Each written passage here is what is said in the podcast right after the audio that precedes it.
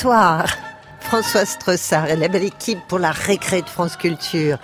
À l'affiche de ce numéro des papous dans la tête, un inventaire collectif et pour mémoire, suivi d'une histoire du samedi soir façon légende des siècles par Lucas Fournier. Ève, à peine éveillée, voyant cet univers couvert de jardins frais, de prairies de bois verts, échevelée, livide au milieu de l'Éden, hurla je veux me maquiller et coiffer mes cheveux en brushing et sur l'heure. Nous sommes samedi. J'irai chez le coiffeur. Bah voyons. Ensuite, quand un papou lit un autre papou, Gérard Mordillat à propos du nouveau roman de Jacques Jouet, La dernière France, et puis retour sur l'inventaire et le DLA avec les experts Patrice Delbourg, Jacques Vallée et Odile Conseil. Vous savez, sans doute, que sur un bateau, on ne prononce jamais le mot lapin parce que ça porte malheur. Ah bon? Donc Ah oui. là, le lapin ici, il est devenu le lièvre. Oui. Et pour dire lapin, on dit la langouste des prés. Ah et là, notre langouste est devenue une écrevisse. Donc j'y j'y Ah. vois un clin d'œil à tous les marins du monde. Nous sommes ensemble jusqu'à 21h. Et si vous ratez un jeu, pas de souci. Le podcast est fait pour vous. Il suffit de télécharger les papous de ce soir sur franceculture.fr. Merci de votre fidélité et bienvenue aux nouveaux auditeurs. Pour les infos, remarques, échanges amicaux, rejoignez notre page Facebook. Entre amis, on se lance dans un inventaire collectif et pour mémoire. Alors, je sais le plus souvent, dresser l'inventaire est une formule qui fait peur aux vrais, faux anciens amis en politique ou dans tout groupe militant. On y lave son linge sale. Remarquez, euh, laver du linge propre ne présente pas beaucoup d'intérêt. Mais au Papou, nous avons l'inventaire joyeux et convivial. Sont réunis aujourd'hui Sophie Divry, Jacques Jouet, Jacques Vallée, Odile Conseil, Eva Almassi et Lucas Fournier.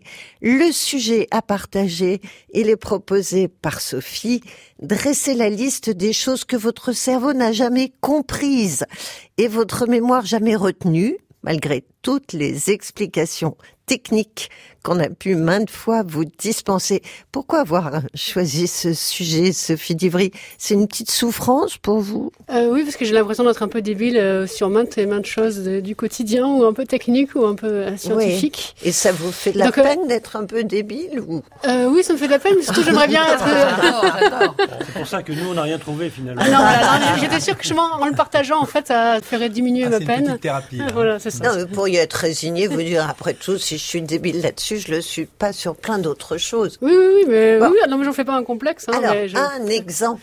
Ben, par exemple, je n'ai jamais compris de quel côté il fallait enfiler une clé USB dans l'ordinateur. Ah, ouais, Ça- moi non plus. C'est toujours un mauvais côté. C'est impossible. Alors, et c'est pas ma mère qui peut m'expliquer. Elle, elle est dans la cuisine et elle me dit justement, sors de ton ordinateur, viens m'aider, on part en pique-nique. Ah bah, ce qui est sympathique quand Voilà. même. Oui, bah, on a tous le même problème avec la clé USB. Jacques Vallée, vous qui êtes plus moderne, vous devez savoir. oui, vous. oui, le monde de l'informatique reste un, un mystère pour moi. Mais c'est Oui. pas là-dessus. C'est ce que je n'ai jamais compris. On m'a expliqué. C'est les chiffres de l'attention. Les- chaque fois, le, le docteur m'explique euh, et je n'ai jamais compris. Je n'arrive pas à retenir. Je ne sais pas à quoi ça correspond. Alors chaque fois, on me dit c'est bien ou c'est pas bien. Mais Tu je as l'air d'aller bien. pas Tu as. Oui. Et, et on a beau me l'expliquer, je ne faut retiens pas pas. la prendre trop souvent parce que quand on la prend, quand on est quelqu'un de stressé, elle monte tout de suite. Ben oui, euh, 19, 12, 2, tout chose. ben, je ne comprends pas. Je Il faut que le pas. petit chiffre soit en dessous Oui, de mais 10 on m'a, expliqué Jacques. les petits chiffres, les grands chiffres, mais je- pour moi, c'est de l'abstraction. Allô, docteur. Odile Conseil, vous qui n'avez pas de problème avec les tensiomètres. Aucunement. Non. Euh, moi, je n'ai jamais compris pourquoi un litre d'eau à 20 degrés plus un litre d'eau à 10 degrés ne font pas 2 litres à 15 degrés. Et encore moins 2 litres de vin. Ah bon, ça le Ah fait bon, pas bon. Tu peux répéter, Ah j'ai bah. pas compris. Mais comment êtes-vous sûr de ça? Parce qu'on me l'a dit un jour, un professeur de physique, et je l'ai cru. C'est-à-dire toujours croire 20 ces plus professeurs. 10, ça fait pas... En degrés, non. Ah, d'accord. Et enfin, ça... je vous propose d'essayer euh, de à la maison. Lucas, Ah, Puisqu'on fait de la physique, euh, on va continuer. Moi, je n'ai jamais rien compris à la fission nucléaire. Alors, non, mais je parle pas de la fission au sens d'Euratom, de, ouais, de c'est Cadarache. pointu non, non, mais la fission nucléaire telle que nous l'explique Hergé dans euh, De la Terre à la Lune. D'ailleurs, c'est même pas d'Hergé, c'est de Jules Verne, De la Terre à la Lune. Oui. C'est dans Objectif Lune. Vous voyez déjà que j'ai du mal. Donc, dans Objectif Lune. Alors, à 12 ans, les explications techniques, malgré le soutien psychologique du capitaine Haddock qui cherchait sa pipe, ces explications m'étaient vraiment passées au-dessus de la tête. Oui. J'ai repris le livre à 20 ans, c'était pareil. Alors depuis chaque été, je rouvre le livre et je ne comprends toujours pas Ah la oui. fission nucléaire expliquée à Tintin et par Tintin, je ne sais plus. Essaye en hiver, ça marche peut-être mieux. Alors, en revanche, les bijoux de la Castafiore, j'ai tout de suite compris euh, la disparition du collier. Ah bon Oui. Et Valmassi, Les lois de la physique, moi aussi j'ai du mal, mais tout simplement, je, c'est parce qu'on passe toujours par les équations. Tant que c'est la vulgarisation avec les images, ça passe. Oui. Et puis, euh, inévitablement, que ce soit des trous noirs, la théorie des cordes ou la physique quantique, on en arrive aux équations et je suis perdue. Mais ce qui est bizarre et que je ne comprends pas, que ça reste pour moi une source de grande souffrance et de frustration. ah vraiment? Je ne peux pas renoncer. Ah moi j'ai renoncé depuis très longtemps Il faut, aux relire, il faut lire. Lettre à une inconnue. Oui, Odile, un rapport avec ce que... Moi, c'est sur la physique quantique où je rejoins euh, totalement Eva. Oui. Mais le quantique des quantiques, ça va. Jacques Jouet, alors, une chose que votre cerveau n'a jamais comprise. Oui, les, les taux de prêt que mon banquier ne cesse d'essayer de me faire comprendre. Je l'écoute avec attention pourtant. Oui. Du moins dans les premières secondes. Mais le problème des premières secondes, c'est qu'elles sont suivies des deuxièmes secondes. celles où je pense à toute autre chose. Eh oui. Alors je lui dis oui, oui, oui, oui, d'accord, d'accord, je signe, mais je ne sais absolument pas ce que je signe. Ça promet. Sophie Divry. J'ai jamais compris pourquoi euh, dans les recettes de cuisine, ils mettent 200 millilitres d'eau plutôt que mettre euh, un quart de litre ou, ou un demi-litre. Alors si on me donne 200 millilitres d'eau, j'ajoute à 200 millilitres 300 millilitres et là j'arrive à 500 millilitres et je me dis bon c'est la moitié de 1000 donc ça fait un demi-litre et là je reviens en arrière Bravo. et je me dis euh, donc 200 millilitres c'est un cinquième de litre. Donc dans le verre mesureur c'est légèrement en dessous de un quart. Et pendant ce temps, ma mère me dit, et ce qu'est coton, ça arrive? Et, eh ben, Ah Oui, ça prend du temps les recettes comme ça. dans le même esprit, je n'ai jamais compris pourquoi je grossis dès que je mange du pain. Je veux dire, si je mange, mettons, 100 grammes, pourquoi je prends une livre. Parce que 100 grammes de lard, de chocolat ou un verre d'eau, ça devrait faire le même effet dans le euh, même esprit que un kilo de plomb ou un kilo de plume, c'est la même chose. Oui, c'est vrai. Et ça le fait pas chez vous. Non, le pain euh, se dédouble, se C'est la se- multiplication se des pains. c'est formidable. Bah, dans mon estomac, passons, mais sur mes hanches et cuisses, c'est autre chose.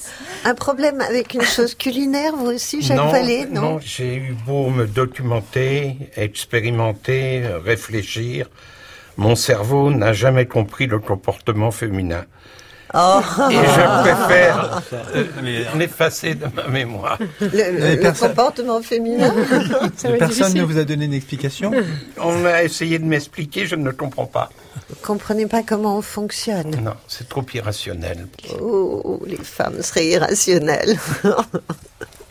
Allons, vous pouvez lui expliquer, Odile. Oui, parce que vois-tu, Jacques, toi tu viens de Mars. Et nous, nous venons de Vénus. Nous parlons une autre langue. Nous élevés différemment. Autre chose, Odile. Oui, je ne comprends pas comment on peut être à la fois pertinent et impertinent, Ah. ou pertinente et impertinente, alors qu'il est impossible d'être patient et impatient, quoique, tangible et intangible, visible et invisible. Et je ne vous parle pas de pas vide et impavide. C'est, pas, c'est pas faux. hein. Ouais. Lucas, vous faites l'amour, vous n'êtes pas d'accord avec elle? Euh, Non, je suis pas d'accord parce que moi je comprends rien aux règles du football américain.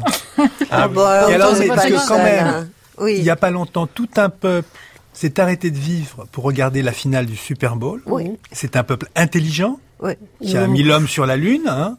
Alors Mais son intelligence est tempérée. tête, ouais. Oui, alors son intelligence est un peu tempérée par sa propension à manger euh, des steaks aux OGM, avoir massacré les bisons et les Indiens, ou, ou à choisir des, des représentants pas forcément remarqués par leur esprit pétillant. Mais bref, si le Yankee moyen comprend pourquoi moi, qui suis un enfant de Blaise Pascal, de Louis Lumière, de Cédric Villani, pourquoi je ne comprends pas Eh bien non, toujours pas. J'ai lu les chroniques euh, Wikipédia, j'ai écouté les commentateurs de Canal Plus m'expliquer les règles du football américain. Je ne comprends pas. Ouais, mais Jacques Vallée comprend, j'ai l'impression, non, c'est pareil. On m'a expliqué les règles X fois et ça reste pour moi une énigme. Je vois des gens qui courent dans tous les sens et qui se rentrent dedans. Oui. Et je ne comprends pas pourquoi ils courent. C'est dans tous les sens. Parce pour- que c'est des combinaisons Ils disent avant, on va faire la 58 et la 58 Oui. correspond à certains Oui, mais on m'a mouvements. déjà dit ça, mais je n'ai pas compris.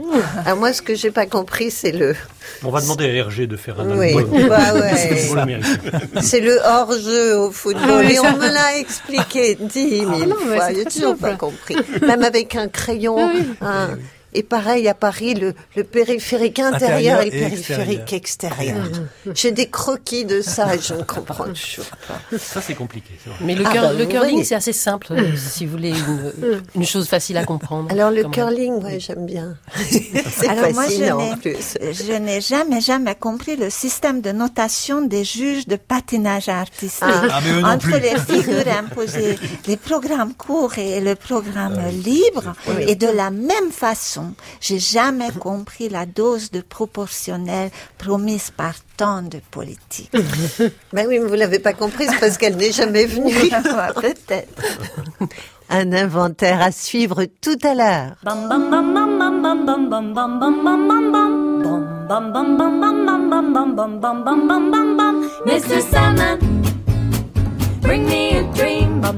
bum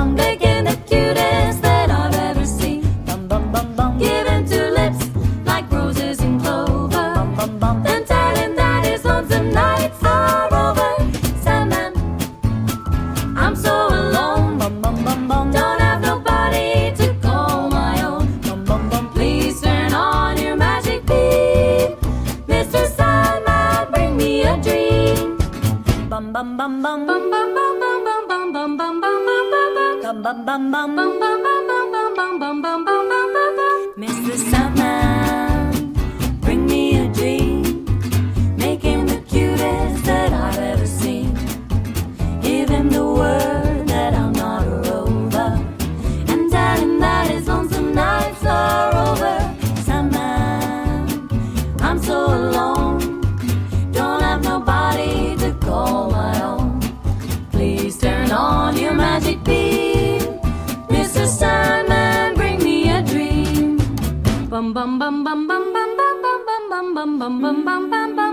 Mr. Sandman par les Poupini Sisters.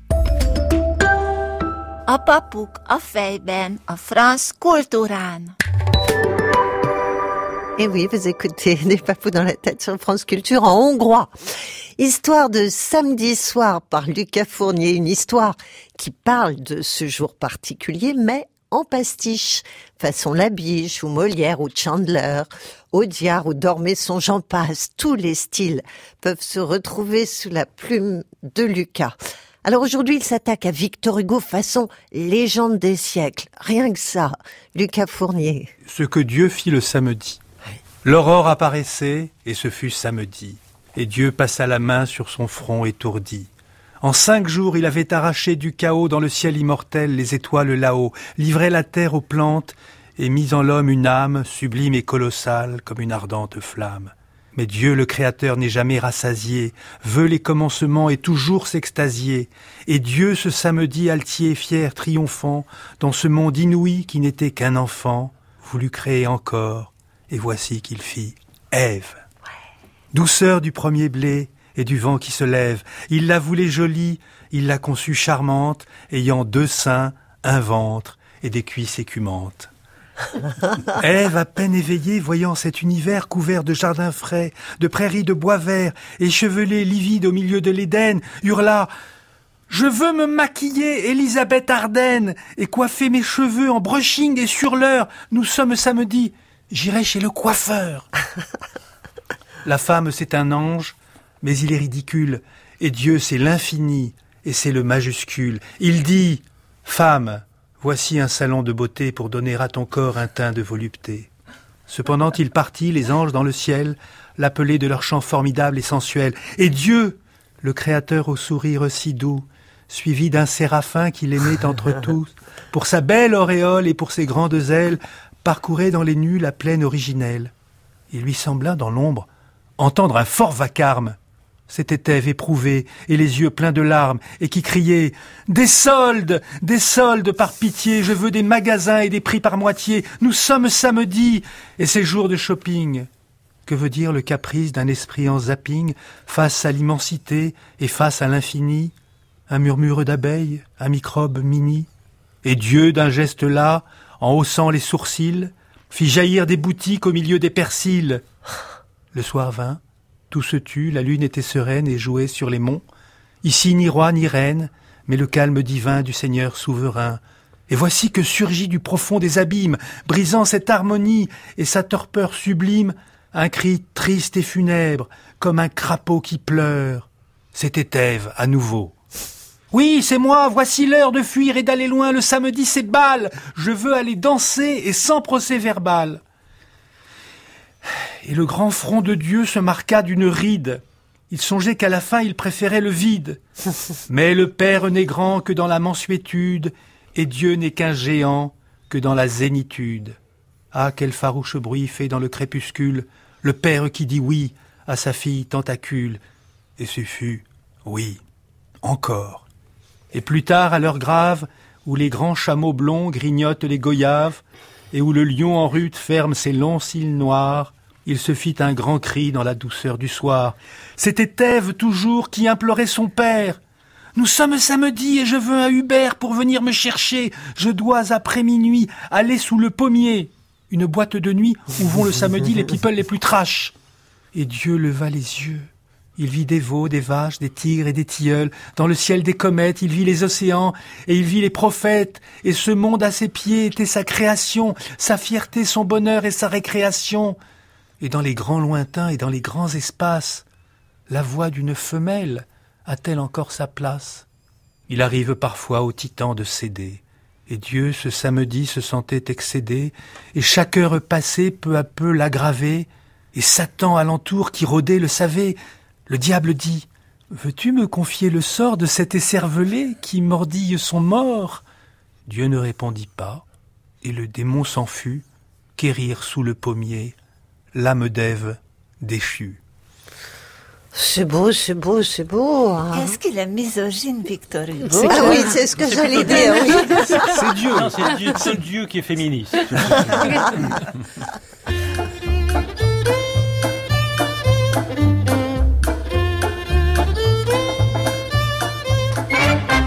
Toi qui as un pied dans la tombe, fais gaffe où tu poses la main. Si elle glisse si tu tombes sur une peau de vache, c'est pas malin. Jeunes femmes et vieux messieurs, si elles n'ont pas d'amour, quelle importance. Jeunes femmes et vieux messieurs, de l'amour ils en ont pour deux. T'as plus un cheveu sur la tête, qu'est-ce que t'as besoin de te frapper? Tu reprendras du poil de la bête quand tu iras la décoiffer. Jeunes femmes et vieux messieurs, s'ils n'ont plus de cheveux, quelle importance? Jeunes femmes et vieux messieurs, des cheveux, elles en ont pour deux. Toi qui descends la rue Pigalle, à ton régime fais attention. Quand tu vas remonter au le fil de la soupe à l'oignon. Jeunes femmes et vieux messieurs, s'ils sont au régime, quelle importance. Jeunes femmes et vieux messieurs, de l'appétit elles en ont pour deux. Mais avant de froisser ses dentelles, en la couchant sur le divan, faudra pour être bien avec elle, la coucher sur ton testament. Jeunes femmes et vieux messieurs, si elles sont fauchées, quelle importance. Jeunes femmes et vieux messieurs, du pognon, ils en ont pour deux.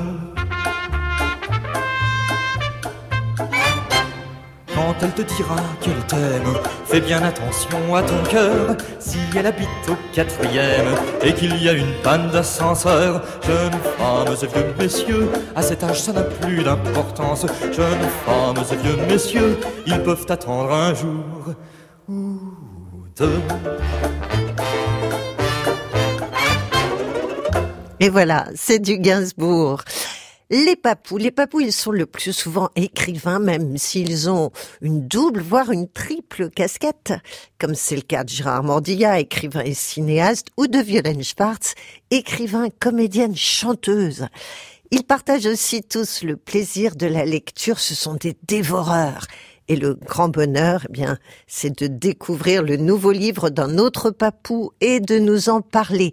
Quand un papou lit un autre papou, Gérard Mordilla a lu le nouveau roman de Jacques Jouet paru chez POL, La dernière France. Vous nous racontez, Gérard? Eh bien, c'est un livre euh, réjouissant. C'est vrai, c'est quelque chose qui donne de la gaieté lorsqu'on lit. On s'amuse beaucoup à le lire. Parce que, en terminant Ulysse, James Joyce prophétisa que la critique en aurait pour un siècle avec son roman. Je ne sais pas si la critique en aura pour un siècle avec la dernière France de Jacques Jouet, dont on peut remarquer au passage qu'il a les mêmes initiales que James Joyce, hein, Ah. Absolument, oui, oui. En tout cas, Lara a du pain sur la planche avec ce livre de près de 700 pages qui charrie des histoires, de l'histoire, du savoir, des devoirs, du pouvoir de l'ouvroir et sans doute encore beaucoup de rimes en war, à l'instar du tamanoir, ce fourmilier géant, double du lecteur, capable d'avaler tous les mots de ce roman torrentiel. Justement, le dernier mot de la dernière France est tout, qui peut être aussi un pronom, un adjectif ou un adverbe. Et, sans exagérer, je peux affirmer que Jacques Jouet a tout mis dans son livre.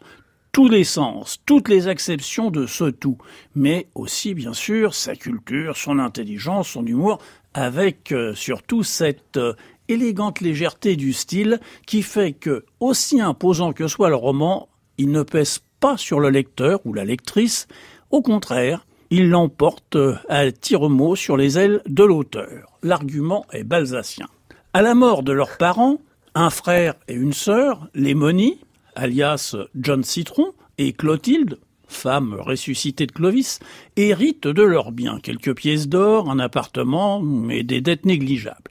Mais surtout, ils découvrent soigneusement dissimulée une incroyable bibliothèque de tous les livres d'extrême droite, de Drummond à Vichy, en passant par Céline, Rebattet, Brasillac, et même Hergé, avec les aventures de Tintin, du temps où euh, Rémy, le rexiste, en pinçait pour la croix gammée. L'inventaire de la bibliothèque occupe à lui seul une dizaine de pages en petits caractères italiques dans le texte. La bibliothèque qui sert à la fois de fondation au roman et de pièce à conviction que le lecteur devra examiner avec soin. Page 158. Jacques Jouet nous donne un indice de lecture. Je le cite. Je veux faire un roman par liste, une suite de chapitres listes.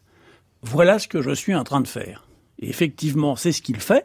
Et dès lors, on est à peu près sûr euh, d'avoir sous les yeux le grand air euh, du catalogue littéraire des mille et très formes romanesques répertoriées depuis l'invention de l'écriture. Alors, il y a bien sûr le roman dans le roman, la Reichspublik roman, de la dramaturgie, Hamlet en blitz, de la nouvelle, une rencontre sous la neige, du monologue intérieur, du récit, du paysage, du dialogue de boulevard, de la variation dans la variation, la dernière France en version courte, le fantôme bien sûr de James Joyce et même une apparition d'Hervé Le Tellier. Non. En somme, une sorte de liste de commission pour le lecteur ou la lectrice. À toutes les pages, on parle littérature, les auteurs cités constitueraient à eux seuls une liste impressionnante. On parle théâtre, théâtre, en fait. Le théâtre euh, sans théâtre, entièrement joué dans la tête. On parle histoire, notamment avec l'Allemagne, Clotilde, les nazis, le Reich, etc. On parle philosophie, politique, Hugo, Baudelaire, typographie. Doit-on écrire la Bible en italique ou pas? Bibliophilie.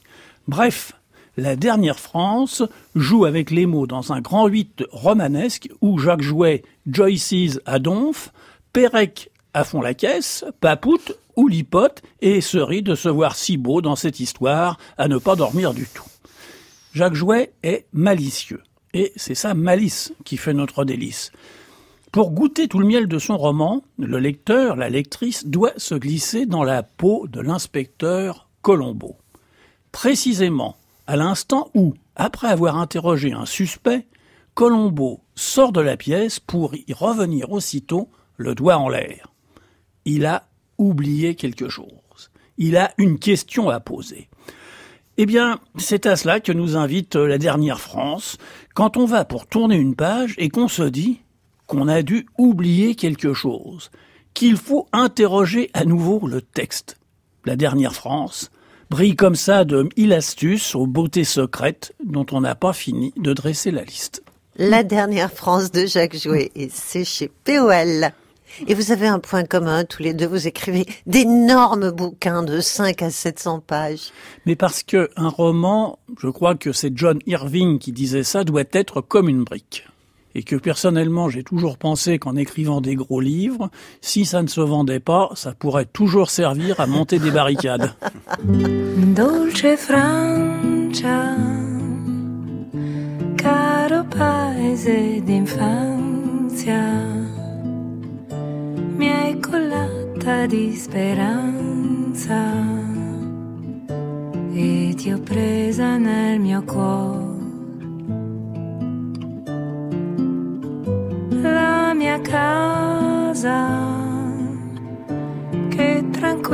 ci aspettava. Ogni sera si sognava senza l'ombra di un timore. Io ti amo e ti dedico sto brano.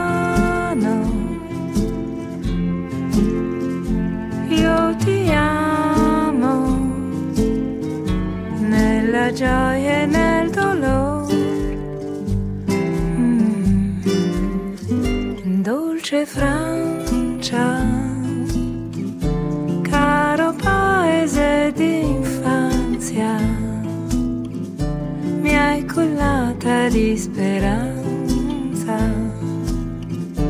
e ti ho presa nel mio cuore. Oggi vado per il mondo sotto mille cieli blu. È incantevole e rotondo da Venezia a Timbuktu. Ma i miei più cari ricordi vengono tutti da te. Vous écoutez Les Papous, c'est dans la tête, c'est sur France Culture jusqu'à 21h.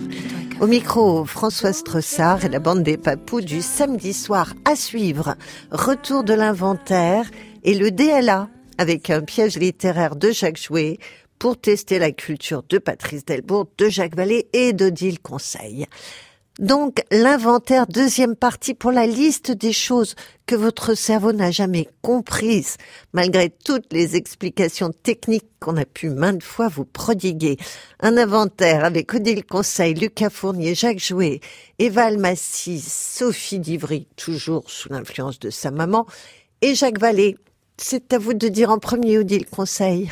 Moi, j'ai jamais compris pourquoi les peintres du 16e, 17e, 18e, qui faisaient parfois de si jolies Vierges Marie, dans des Vierges à l'enfant, rataient en revanche systématiquement, mais systématiquement le Jésus. Ouais. Jésus, c'est une collection d'enfants maigrichons, hideux, ratatinés, Oh, aux allures de vieillards. Ou alors, Oui, ou des alors bébés obèses, gras à l'excès, euh, ignobles de toute façon. Ouais. Surtout, ils sont pas Ils ont pas mignons, alors qu'un bébé, c'est toujours mignon. Non, jamais. Peut-être que c'est le mignon de l'époque. Mais ils savaient faire des anges ou des poutis, mais, Oui, c'est mais pas Jésus. C'est très euh, bizarre. Et Oui, peut-être parce ils n'ont que jamais l'air heureux. Parce- parce qu'ils ont les jamais eu de modèle- le- ils font pas- ils font ont des pas eu de modèle. Bah si, pour des poutis, des anges et tout ça, ils en avaient. Des, tu as des, des chérubins. Des... mais tu peux pas représenter Jésus puisque tu ne l'as jamais vu. Mais parce que des Vierges. Marie, ils en ont vu beaucoup, c'est ça. Eh ben sûrement. Lucas. Alors moi, je n'ai jamais rien compris au solfège. Ah oui, les horrible. blanches, les croches, les noirs, les diesels. Non, c'est pas les. Vous voyez, je comprends rien. Ah. Et pourtant, et pourtant, Les soupirs. et pourtant, j'adore la grammaire, puisque paraît-il, le solfège est la grammaire de la musique. Ah oui. Oui, c'est ce que dit Eric Orsena. Ah, C'est un musicien. réfléchir à ça, Eva Almassi. Ce que je n'ai jamais compris, ou même pas, c'est que je ne comprends jamais tout court les contrepétries et autres Ah oui. albums de la comtesse, euh, notamment dans le canard enchaîné. Alors que les mots croisés de Scipion, de Drion et même d'ADN dans le même canard, aucun mal, je suis championne. Oui, mais les contrepétries, en fait, ça ne s'explique pas. C'est Mais si, pour ça non, vous les mais a il y a une règle à, à comprendre. Eh ben, le mais- déplacement des sons et des lettres, non. Oui, oui, mais moi aussi, je dois poser, je dois l'écrire, Mais et puis lesquelles faire des flèches pour pouvoir arriver à comprendre. Et tout le monde Oui. a déjà ri trois fois avant que moi j'arrive à comprendre. Par exemple, il y a une contrepétrie facile, c'est une contrepétrie euh, belge. Il fait beau et chaud. Oui.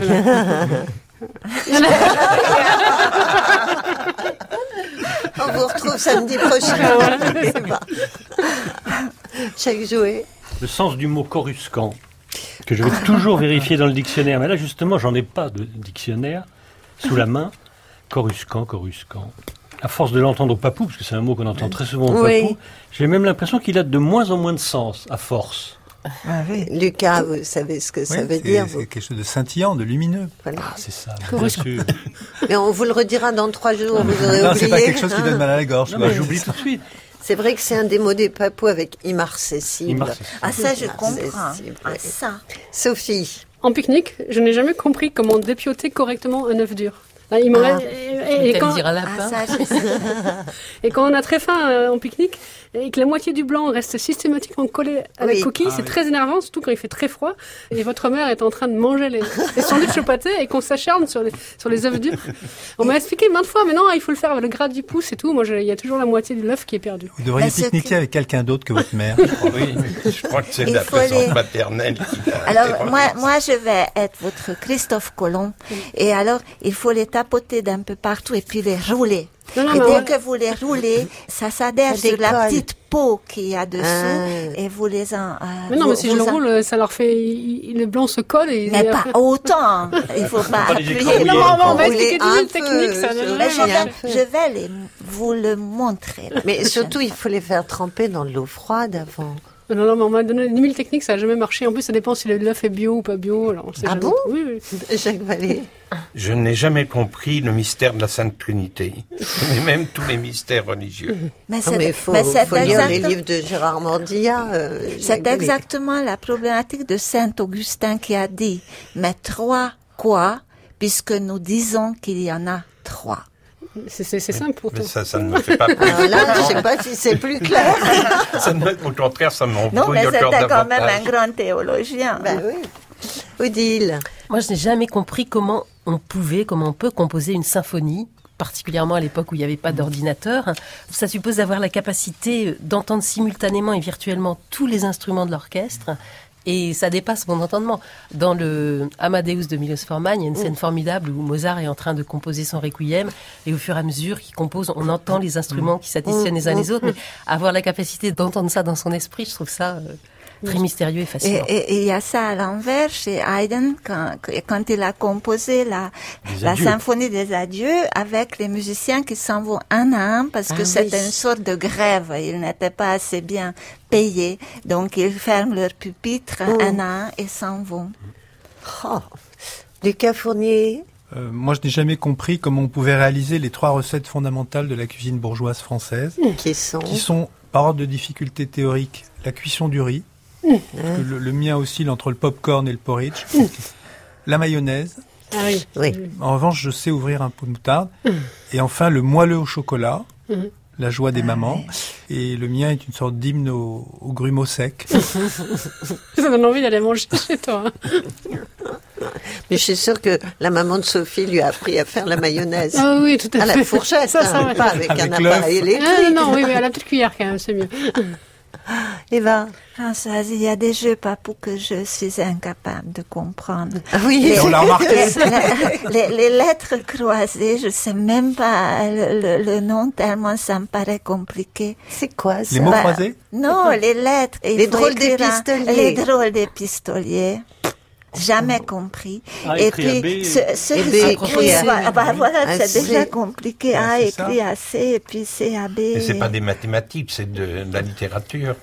Oui, mais, mais voilà. Voilà, voilà, voilà. Non, mais je, je donne des cours euh, le samedi et le dimanche de rattrapage. Chaque jouet. Je n'ai pas encore réussi à maîtriser le sens d'ouverture des manettes des radiateurs de mon chauffage central. Oh, Ah oui. oui, c'est vrai. Quand je veux ouvrir, en général, je ferme. Et au Mm. contraire, quand je veux fermer, le radiateur est bouillant.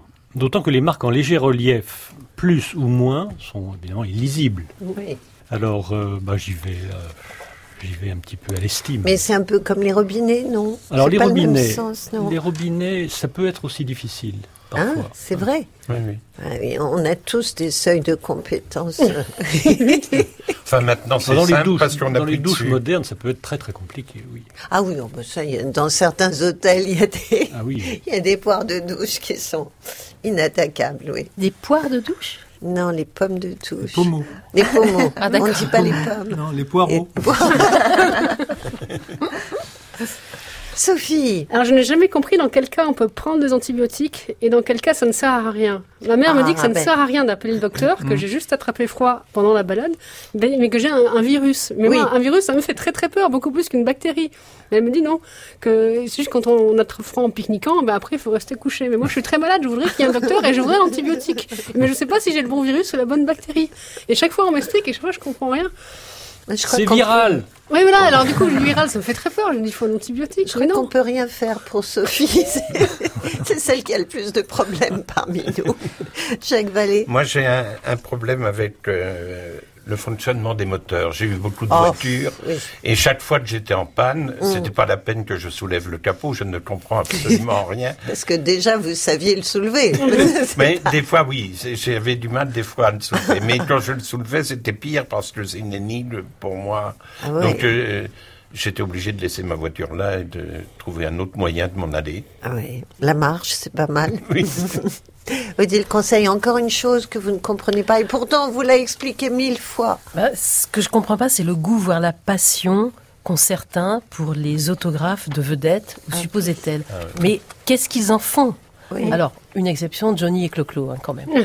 Oui, vous les avez encore euh, dans vos tiroirs. Collés sur un cahier.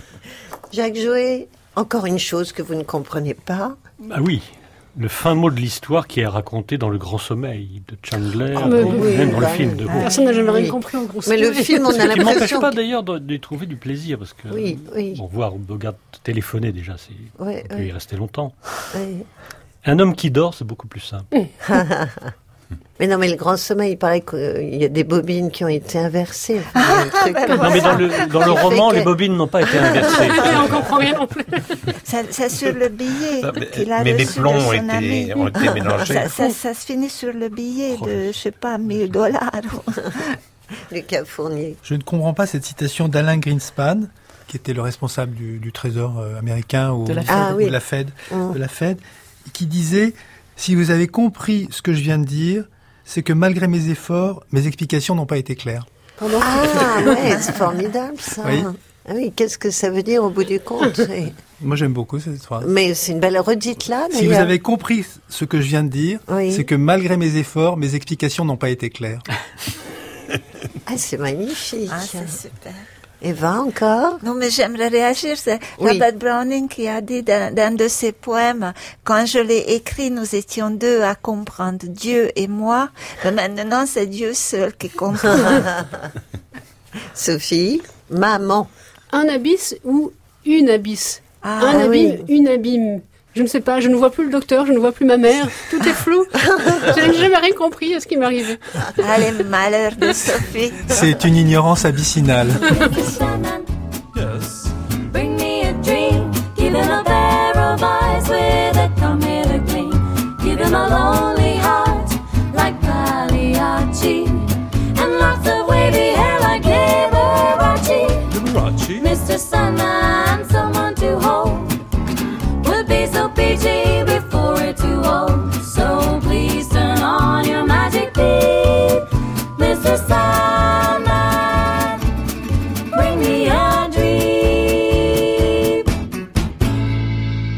Place au DLA pour boucler ce numéro des papous dans la tête sur France Culture.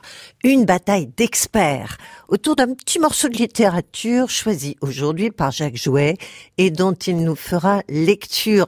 La grande question de ce jeu, qui a bien pu écrire cela?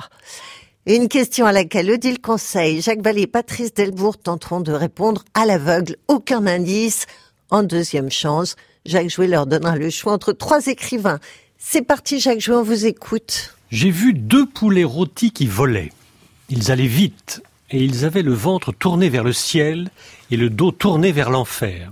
J'ai vu voguer sur le Rhin une enclume et la meule d'un moulin qui flottait lentement, doucement, tout à loisir. Et j'ai vu une grenouille sur la glace qui croquait un soc de charrue pour fêter la Pentecôte. Et puis, il y avait quatre gaillards qui voulaient prendre un lièvre et qui s'en étaient allés avec des béquilles ou bien montés sur des échasses. Il y en avait un qui était sourd, un autre aveugle, le troisième était muet, et le quatrième avait un pied beau. Vous voulez savoir ce qui arriva? Oui. L'aveugle fut le premier à voir le lièvre, le muet appela le sourd à la rescousse, et ce fut le pied-beau qui le prit au collet. D'autres, qui avaient envie de naviguer sur la terre ferme, avaient hissé les voiles et croisaient allègrement à travers champs.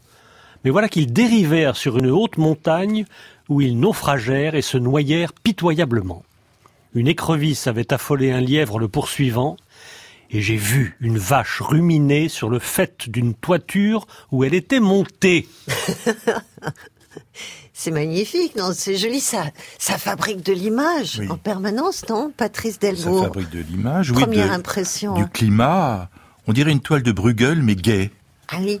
Avec tous ces personnages, avec cette espèce de climat insolite, c'est oui, c'est très très étrange. On, on dirait un conte drôlatique, Oui? en suspens, comme ça, en première impression. première impression, première impression d'Odile Conseil. Oui, c'est un côté conte, en effet, c'est euh, où tout est à l'envers, quoi. Tout est inversé, c'est euh, le monde à l'envers, c'est la mer sur la terre, le, les oiseaux qui volent à l'envers, et c'est absolument délicieux. Avec cette espèce d'adresse au lecteur, vous voulez savoir ce qui arriva. Évidemment, on a envie de savoir. D'ailleurs, vous avez répondu oui à une des questions lues par Jacques Jouet. Et Jacques Vallée, il a l'air plus dubitatif, Jacques. Oui, moi j'ai pensé pas euh, à Bruegel, mais à Bosch un peu. Mmh.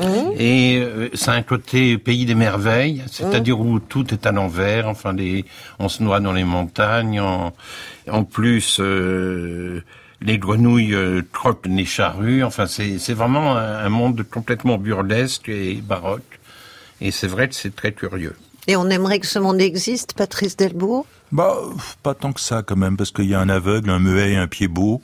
Oui. Quand même, il y a un arrière-fond qui est un petit peu ténébreux, un petit peu. Le monde est Claudie qui est un peu infirme, donc je sais pas. C'est bien de le voir là derrière une glace sans teint. C'est une belle enluminure, mais je sais pas si on a envie que ça existe. On le tient à distance, On le tient à distance. Oui. Oui.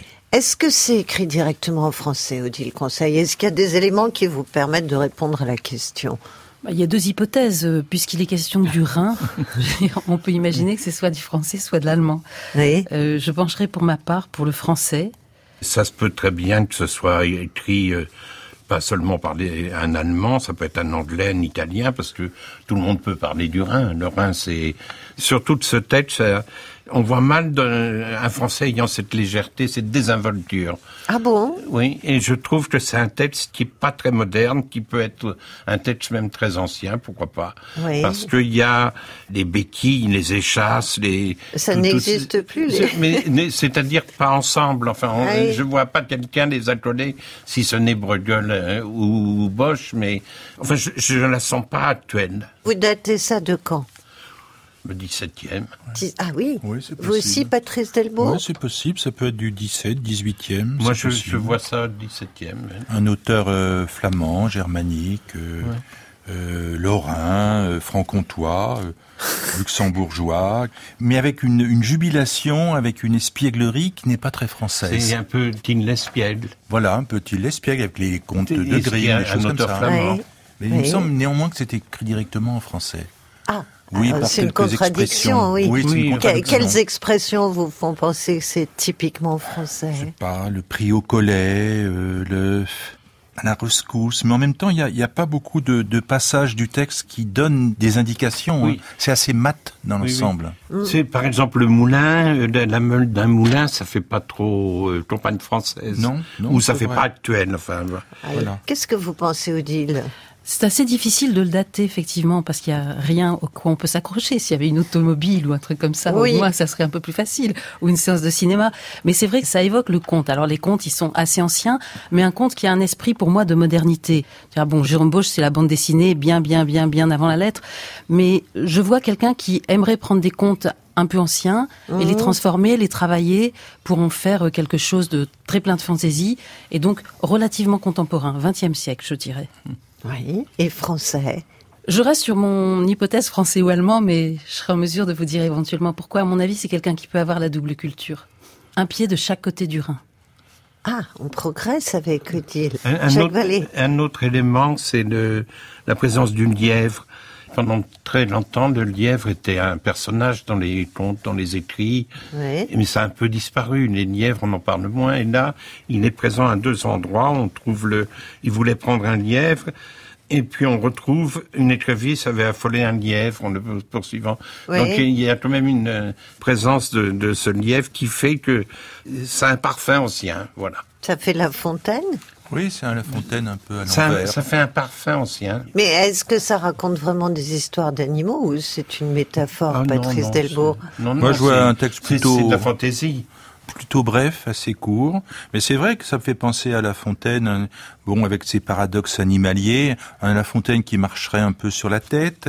Il y a aussi, euh, dans cette euh, verve-là, il n'y a pas beaucoup d'auteurs français. euh, Il y a Rabelais qui avait cela aussi, bon, Ouais. pas avec cette écriture, bien entendu, mais qui avait cette vision des choses, bon. Oui, Euh, mais moi, je mettrais ça nettement comme Jacques, je mettrais ça quand même assez ancien. 16, 17e. 17. Ouais, 17, 16 même. Donc on a deux 17. hypothèses 16-17e, Oui. une hypothèse contemporaine Oui. par Odile Conseil. On le réécouterait volontiers ce texte, Jacques Jouet. J'ai vu deux poules rôtis qui volaient. Ils allaient vite et ils avaient le ventre tourné vers le ciel et le dos tourné vers l'enfer. J'ai vu voguer sur le Rhin une enclume et la meule d'un moulin qui flottait lentement, doucement, tout à loisir. Et j'ai vu une grenouille sur la glace qui croquait un soc de charrue pour fêter la Pentecôte. Et puis il y avait quatre gaillards qui voulaient prendre un lièvre et qui s'en étaient allés avec des béquilles ou bien montés sur des échasses. Il y en avait un qui était sourd, un autre aveugle, le troisième était muet, et le quatrième avait un pied beau. Vous voulez savoir ce qui arriva? L'aveugle fut le premier à voir le lièvre, le muet appela le sourd à la rescousse, et ce fut le pied beau qui le prit au collet. D'autres, qui avaient envie de naviguer sur la terre ferme, avaient hissé les voiles et croisaient allègrement à travers champs. Mais voilà qu'ils dérivèrent sur une haute montagne où ils naufragèrent et se noyèrent pitoyablement. Une écrevisse avait affolé un lièvre le poursuivant, et j'ai vu une vache ruminer sur le faîte d'une toiture où elle était montée. On dirait une histoire racontée par un type qui a trop bu, non? Oui, c'est un humoriste. C'est si on, on le rapproche de quelqu'un de plus contemporain, ça, ça pourrait être quelqu'un comme Marcel Aimé. Ça pourrait être un peu de climat de, De un la jument verte. Oui, où, Hum. où il y a des contes où il est complètement, il divague complètement et ça pourrait ressembler à ça. Mais je sais pas. J'ai- une impression d'ancienne. Alors je, je Oui, oui, non, mais ah, quand on a une impression, il faut la garder. Hein. Odile Conseil. J'ai le euh, sentiment que c'est quelqu'un aussi qui, en tout cas, qui nous fait un clin d'œil, qui connaît très bien le monde de la mer et de la navigation. allons, Bon, il y a le Rhin, il y a flotté, il y a tout ça, parce que c'est le lièvre et l'écrevisse qui me font dire ça, parce que vous savez, sans doute, que sur un bateau, on ne prononce jamais le mot lapin, parce que ça porte malheur. Ah bon? Donc Ah oui. là, le lapin ici, il est devenu le lièvre, Oui. et pour dire lapin, on dit la langouste des prés. Ah et là, notre langouste est devenue une écrevisse. Donc j'y j'y vois un clin d'œil à tous les marins du monde. Ah, mais c'est une magnifique théorie. Vous saviez ça, Patrice Delbourg? Ah, pas du tout. Qu'on ne dit pas lapin Pas du tout. sur Je sais que les écrevisses euh, marchent à reculons, ça, ça nous emmène vers un auteur, mais Oui. bon. Mais c'est pareil, c'est vrai qu'il y a une lignée comme ça qui va de François Rabelais jusqu'à euh, Marcel Aimé, en passant par des auteurs qui ont de la verve, qui ont de la générosité, mais, mais pas tant que ça dans la littérature française. C'est- C'est pour ça que ça pourrait être un, un germain. Un germain, euh, Un cousin, quoi. un, cou- un cousin germain, euh, euh, vraiment euh, Rubicon, goguenard, avec Ouais. des bonnes joues comme ça, qui se tape sur la panse et qui nous raconte des histoires. Bon, donc ça serait une traduction, mais je- mais en même temps, je crois pas trop à la traduction. Est-ce que vous liriez ce qui précède et la suite, Jacques Vallée Et d'abord, qu'est-ce qui va précéder? Qu'est-ce qui va suivre? On reste dans l'animalier, croyez? C'est-à-dire que euh, tout un livre euh, dans cet esprit-là, ça me tomberait des mains très rapidement. Ouais. Parce que bon, c'est bien de prendre tout à l'envers, de le burlesque, ça va un moment, mais bon, moi ça me fatigue un peu au bout d'un Ouais. moment. Mais c'est peut-être un rêve raconté euh, dans un livre, euh, un gros roman, ou ou alors un personnage qui est qui est ivre et Ah bah, vous avez dit, que je disais, oui. et qui divague complètement. Mm, mm. euh, mais euh, je pense pas qu'on puisse tenir ce ton pendant tout un livre. Ou alors c'est un conte, si c'est euh, allemand comme le croit Odile, euh, ça peut être euh, Grimm, c'est des contes Mm. comme ça où où il y a des moments où il délire, euh, ou un personnage qui délire. C'est amusant. Vous liriez la suite, Patrice Delbourg Ça fait partie de ce que vous aimez ou pas? Oui, ça me déplaît pas sur une petite, un- une courte période, sur un sprint comme ça. Oui. Mais je vois pas ça effectivement dans un grand roman. Je vois ça plutôt tomber d'un almanach ou ce qu'on appelait jadis les livres des saisons. Vous voyez quelques petits textes comme ça, des facéties, des des des, des petits croquis euh, campagnards, À la euh, violette, quoi. euh, goguenards. euh, il n'y a pas d'ivresse, il n'y a pas d'alcool là-dedans, mais il y a une verve inextinguible. Bon, je ne sais pas si elle peut s'étaler sur 200, 300 pages, mais en tous les cas, c'est bienvenu. Là, ce qu'on a sous les yeux, c'est c'est peut-être assez. Hein. Peut-être que j'en lirai pas comme Jacques, peut-être pas non plus encore développé. On n'est pas dans la compagnie des Inques de François Caradex. C'est pas une histoire d'ivrogne. Non, je crois pas. Non. Non. Non, mais on est dans une série de textes courts. Moi, je pense que ça vient d'un un livre pour enfants. Où Il y a une série de textes. Là, je pense que le texte est entier. Et il y en a une série comme ça qui sont même illustrés par l'auteur, qui a à la fois une visée ludique et pédagogique, qui permet aux mamans ou aux papas qui disent non, les poulets rôtis, ça ne vole pas, mon chéri. Mais regarde, le monsieur a dessiné le poulet euh, rôti qui volait, comme c'est amusant. Et donc, c'est un album pour enfants. Oui, mais de ce quelqu'un serait qui très difficile d'amener un auteur connu euh, sur un album d'enfants. je- Ah bon non, ça existe, N'allez je pas croire ça. Jacques. Et il y en a comme ça. Après, donc, euh, il a vu des tas de choses. On les utilise après coup, les Oui. textes. Le oui. livre, c'est j'ai vu. Et donc, il a vu ci et ci et ça. On est une fois là avec les Ah oui, poulets rôtis qui volent, une fois ça, avec euh, les crocodiles. Et en qui, même euh, temps, ça permet d'expliquer aux enfants que sur un bateau, on ne dit pas le mot lapin, Oui. c'est ça. très très pédagogique. Oui. Mais est-ce qu'on présenterait à des enfants un aveugle, un muet, un pied beau, un Ah, Il faut leur apprendre la vraie vie. Il faut leur quand apprendre la même. vraie vie. Et, mais... et surtout monter sur des échasses. Oui. Tu vois très peu de gens se balader sur des échasses quand même. Je pense Au que c'est- cirque. C'est un grand enfant qui écrit pour de grands enfants. C'est pas un texte pour les ados. C'est un texte pour les adultes. Pour vous, quoi. Pour euh, oui, pour nous. Hier. Oui. Bah, c'est un texte intrigant. Ah oui, c'est intriguant. Euh, Est-ce que vous avez des noms à lâcher quand même alors? Odile Conseil, Oui. ce- cet Allemand. Je reste effectivement sur euh, mon idée de ce- cet auteur qui a un pied de chaque côté, Oui. euh, qui écrit et qui dessine, et qui est Tommy Ungerer. oui, c'est une idée ça. Ah oui, Tommy Ungerer. oui. donc très contemporain, comme vous l'aviez dit. Ouais. Patrice Delbourg. Oh. Là, j'ai pas de j'ai pas de nom qui vient. Bon, Oh, je bon. dirais non, non, non. C'est. Ah oui, c'est très rarissime. oui. C'est même euh, là, j'ai je ne sais pas. C'est alsacien, Erkman Chatrian, ça me paraît difficile. euh, je sais pas. euh, Marcel Aimé, non, ça lui correspond pas trop. Je réfléchis encore. Allez, Jacques. Moi, c'est Jacques Vallée qui J'ai prend deux son noms, tour. un, un nom ancien, 17e, Cyrano de Bergerac, le vrai auteur Oui. du Voyage dans la Lune et, Ouais. et de l'Empire du Soleil. Et si c'était euh, 20e siècle, parce que je peux me tromper de... Oui, c'est vrai, deux, trois parce que c'est un siècles. texte pi- piège, Oui. je dirais Samuel Beckett. Ah et dans ce cas, il l'aurait écrit directement en français, puisqu'il Oui. Ah écrivait ben, à la fois oui, en anglais ou en anglais, français. ça ou, peut être, ou euh, direct en français. Oui. C'est possible. Oh, je suis obligée, je suis navrée, Patrice Delbourg, je suis obligée de revenir vers vous. Bon, eh bien, je dirais euh, Flaubert. Alors, il y a une théorie, selon certains Oui. camarades, qui veut que lorsqu'on ne sait pas qui dire, je dis bien qui, Oui, oui. quel Oh, je la auteur connais, nommer, on dit Flaubert. Je la connais. Reductio ad Flaubertum. Réduction Parce- Flaubert, oui. Parce qu'il a écrit tellement de choses, Absolument. et puis que c'est toujours formidable. Et quand donc les textes se le- tiennent, le- drôle, c'est qu'il- Mais là, Donc vraiment, vous je, dites Flaubert. hein. je dis Gustave À, Flaubert. bout, à bout d'arguments, il dit Oh, Flaubert. et pas que d'arguments, presque de souffle. Donc je résume la situation. Pour Odile Conseil, il s'agirait de Tommy Ungerer. Pour Jacques Vallée, Cyrano de Bergerac, le vrai, ou Samuel Beckett. Et pour Patrice Delbourg, ma foi, ça vaut une bonne cote, mais pourquoi pas Gustave Flaubert. Alors, y a-t-il dans ces quatre noms un des trois qui sont sur votre liste? Hélas, non. Ah, vous avez perdu, je suis désolée. Mais vous avez une seconde chance, qui sera la dernière. Alors, Alors, je suggère trois noms. Salvador Dali, oui, les frères Grimm, oui. Jean Cocteau. Ah.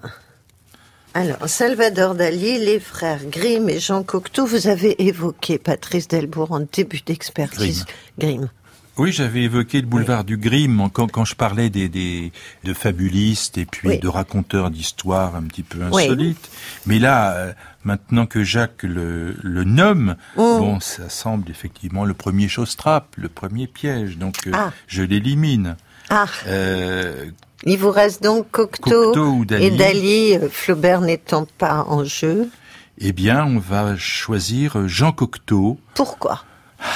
Un argument pour, s'il vous plaît.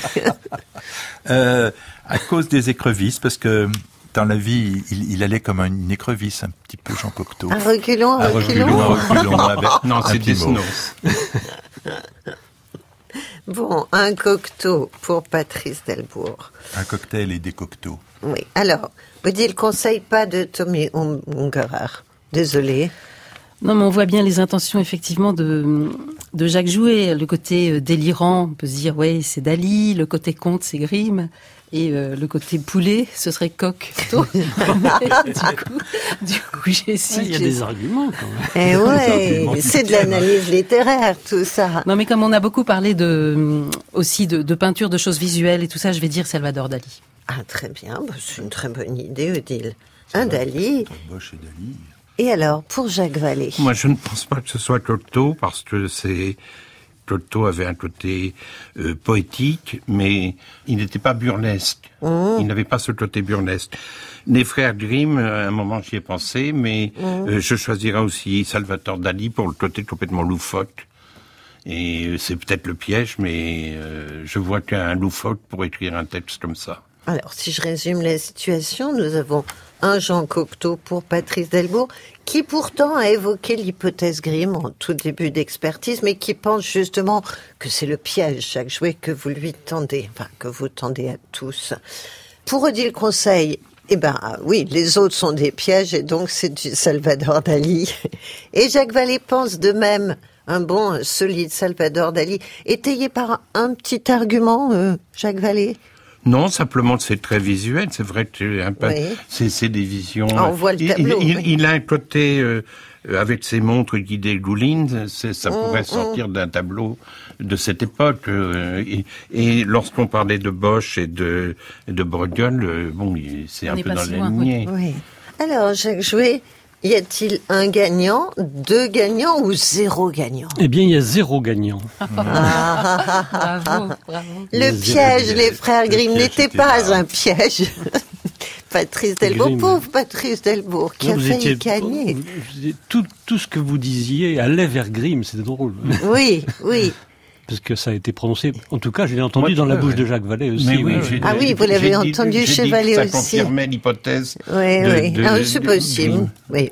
Donc, ils étaient deux. Vous à- étiez très proches, en fait, Oui. tout le temps. hein, le- Oui, mais c'était tellement évident que alors, tu ça nous pièges avec quelqu'un qu'on pensait que tu nous piégerais avec Grimm.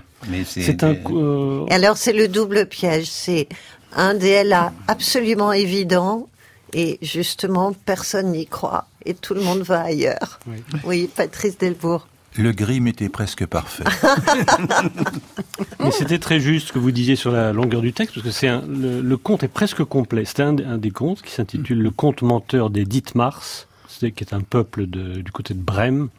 Et le, le conte est à peine plus long. C'est-à-dire qu'il y a une phrase que j'ai enlevée au début, Hum. une phrase que j'ai enlevée à la fin. C'est un des plus courts des contes de Grimm. Donc Oui, il est... Et comment ça pas- se termine alors c'est, pas supportable plus longtemps. Quoi. Oui, C'est- c'est ça. Mais ça, vous l'avez dit d'une façon très claire tout le temps. hein. Bah écoutez, on vous dit bravo pour euh, l'argumentation, pas pour le choix, mais le choix c'est très anecdotique au fond, c'est pas si important. Des papous dans la tête, c'est fini pour ce soir. Une émission proposée par François Stressard avec Anne de Pelchin et Olivier Dupré à podcaster sur franceculture.fr pendant un an, à réécouter à la page des papous à vie. Quel programme Pour les échanges et commentaires, rendez-vous sur notre page Facebook. Au revoir, passez une très belle fin de soirée à l'écoute des programmes de France Culture, naturellement. Quoi